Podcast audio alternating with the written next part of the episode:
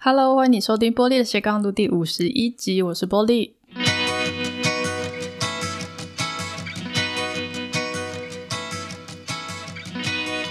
今天想跟大家聊的这个主题呢，是关于创业。但是，但是大家之前听我的节目的话，应该会知道我是比较鼓励创业的人。可是我今天想来反过来哈，我想跟大家聊一下十个理由。如果你有这十个理由里面的几个的话，你可能不该离职创业哦，你可能不该辞职创业哦。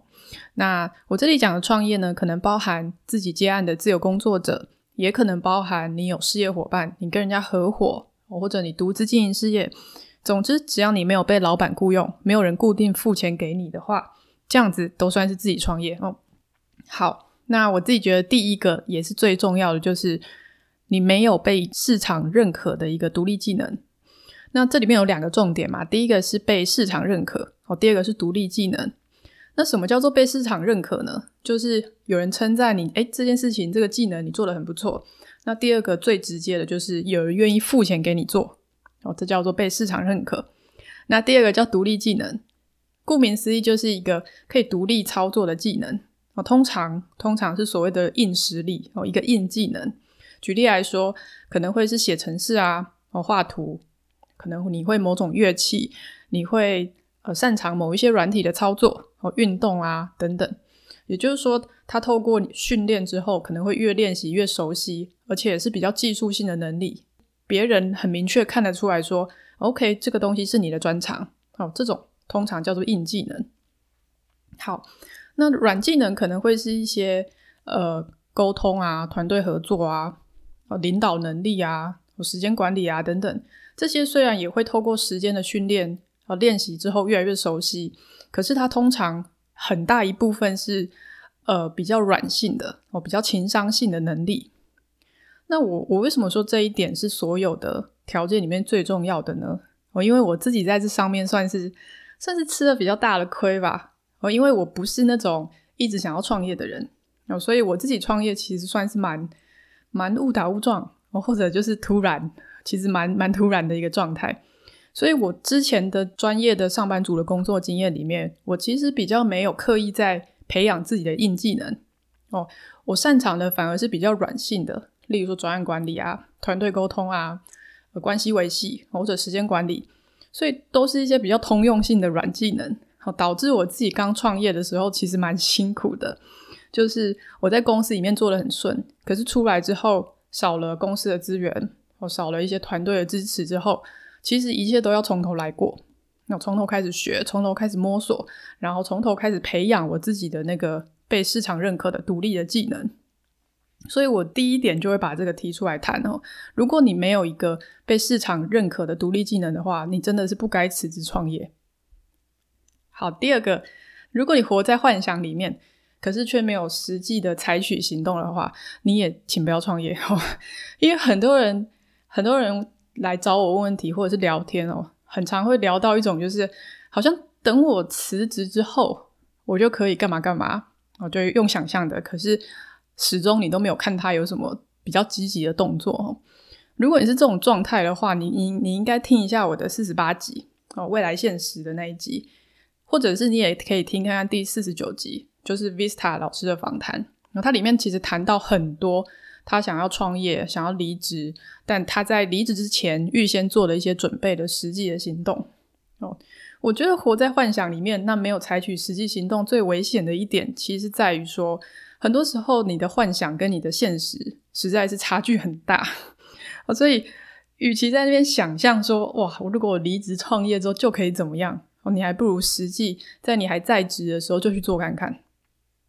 第三个。如果你对学习新事物没有热情的话，你大概也不太适合创业 哦，因为创业会有无止境的项目要学习哦。我一开始的时候，呃，学做电商，哦，所以我会投放广告，我会做文案，我会简单的制图，哦，等等。那我也会写，做一些政府的计划，所以我会写企划书。那我会网写网站的文章，写部落格。我现在还会有一点 SEO，然后我会各种的东西，就是。在你扩张或者探索你自己适合的这个创业项目里面，你有无止境的东西要学哦。所以，如果你不是一个对于学习新事物很有兴趣、很有热情、很有好奇心的人，或者有的时候就是出一只出一只嘴。其实上班族做久了蛮容易出一只嘴的哦。那或者是你会自我怀疑，你不晓得自己到不到底做不做得到。好的这种人，我都会觉得你可能要思考一下，你适不适合创业哈。好，第四个，你没钱，你没人啊，你也不知道怎么找哦。那钱呢，可能包含你的创业基金跟你的紧急预备金。哦，创业基金就是直接跟你的创业项目有关的这个部分嘛。哦，那紧急预备金的话，就是当你的创业项目还没有开始回收的时候，哦，你可能会需要运用的这些生活的资金等等。所以可能会包含你的食衣住行，哦，通通都算。可能会包含你的保险费，可能会包含你的孝亲费，哦，房租啊这些通通都要算进去。哦，所以一般紧急预备金可能存三到六个月吧，哦，至少通常会有半年左右。哦，所以当你还在烧钱的时候，你至少还心理上我会觉得比较安定一点。好，那人的部分可能包含人脉啊，跟合作伙伴，我甚至是支持你的人。所以，当你独立创业之后，你的案子要从哪里来？哦，你真的确定你离开公司之后，还会拥有像以前那么多的资源吗？哦，你独立创业之后，人家看的到底是你公司的名字，哦，还是看你这个人？哦，这都很难说。那或者是合作伙伴，有没有人可以跟你搭配？哦，那甚至是支持你的人嘛？所以，你的家人怎么看你的事业？哦，这些其实都会影响你创业的决心的。好，第五个，如果没有人下指令给你，你就不知道怎么办。如果没有同事跟你一起做，你就不行。哦，这一点其实蛮有趣的，就是很多人上班族他虽然工作的表现很好，可能效率也很好，哦，可是，一旦没有人下指令给他，一旦没有人给他一个清楚的方向的时候，他其实是自己不知道要往哪一个方向走的，或者是没有办法忍受自己刚创业的时候可能是一个人，哦，或者是一两个人。自己工作的这个状态哦，很多人是习惯有一群人一起，他才会觉得安心的所以，如果你是这种没人给你方向，你就自己不知道怎么办，或者是没有同事跟你一起，你就觉得很不安哦，那可能也要思考一下，你适不适合创业。好，第六哦，就是你只是因为不喜欢现在的工作，所以想要创业。呃，本质上其实是一种逃避啦，算是一种逃避的心态。哦，很多人都会想象说，哇，我我离开这个烂工作，离开这个烂主管，离开一些很差劲的同事之后，我应该要自己创业，我就可以远离这些东西。可是我觉得，嗯，逃避其实确实是一种动力，可是呢，这个动力其实是很弱的。哦，也许只是一个推力吧。可是如果你想要坚持创业的话，我基本上觉得那个拉力很重要。哦，所以。还是要找到属于你自己的拉力。如果你只是因为不喜欢你目前的工作，你只是想要逃避这个环境的话，那基本上我觉得你创业失败的几率是非常高的。好，第七，只是想赚大钱，这一点很有趣啦。你创业是不是为了赚钱？那这个东西当然没有人会跟你说不是哦，没有人创业是为了要赔钱嘛。可是可不可以只是为了赚大钱？我认为是不行。好因为我觉得创业的过程实在是有点辛苦哦，这整个刚刚开始的那几年啊，其实真的是很累的。所以如果你只是为了钱，到底能不能够支持你走那么久？其实很多上班族，如果你表现得非常好的话，他薪水也是很高的哦。所以如果你只是想赚大钱的话，我会觉得你应该有更轻松的方法，我可能不要创业这样子。好，第八。偶包很重哦，你可能很在意别人的想法，看对你的看法，你不太敢自我推销哦。那这种人大部分有一点完美主义吧？有一件事情如果没有做到他满意，如果没有做到他百分之百安心，他就不愿意不愿意去跟别人分享哦。那但是呢，自己创业之后呢，我我会觉得这件事情由不得你。无论你多害羞，无论你多内向，你都必须去跟别人行销你自己。所以，嗯，如果你偶包非常重，你非常在意别人的看法，哦，那真的要思考一下哦，你是不是要创业哦，或者是你要找别人跟你一起创业，由别人来做这件事情。第九，你只是不想被管，可是呢，你却无法自我管理。简单来说，就是不自律。因为创业之后呢，基本上没有人再安排你上下班打卡的时间了，我也也没有人会规规范你说你午休或者是什么时候要交东西。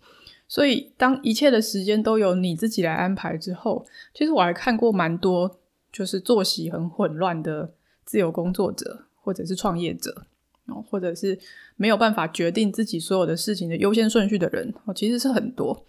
那我觉得自律或者自我管理其实是一个很重要的项目。那通常它不其实不是靠意志力哦。我因为我自己的呃讲师讲课的一个主要的项目就是时间管理。那时间管理其实谈的就是自我管理哦，关于我们对生活的想象，那怎么样努力的往这个目标前进这样。所以我基本上会认为哦，如果你只是不想被被人家管，不想当上班族被人家管，但你却没有办法做好自我管理的话，我觉得这样的人其实也是不适合创业的。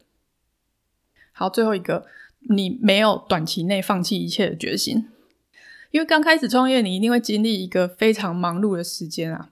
那我觉得最严重的时候，你可能会有一种生活全毁的感觉。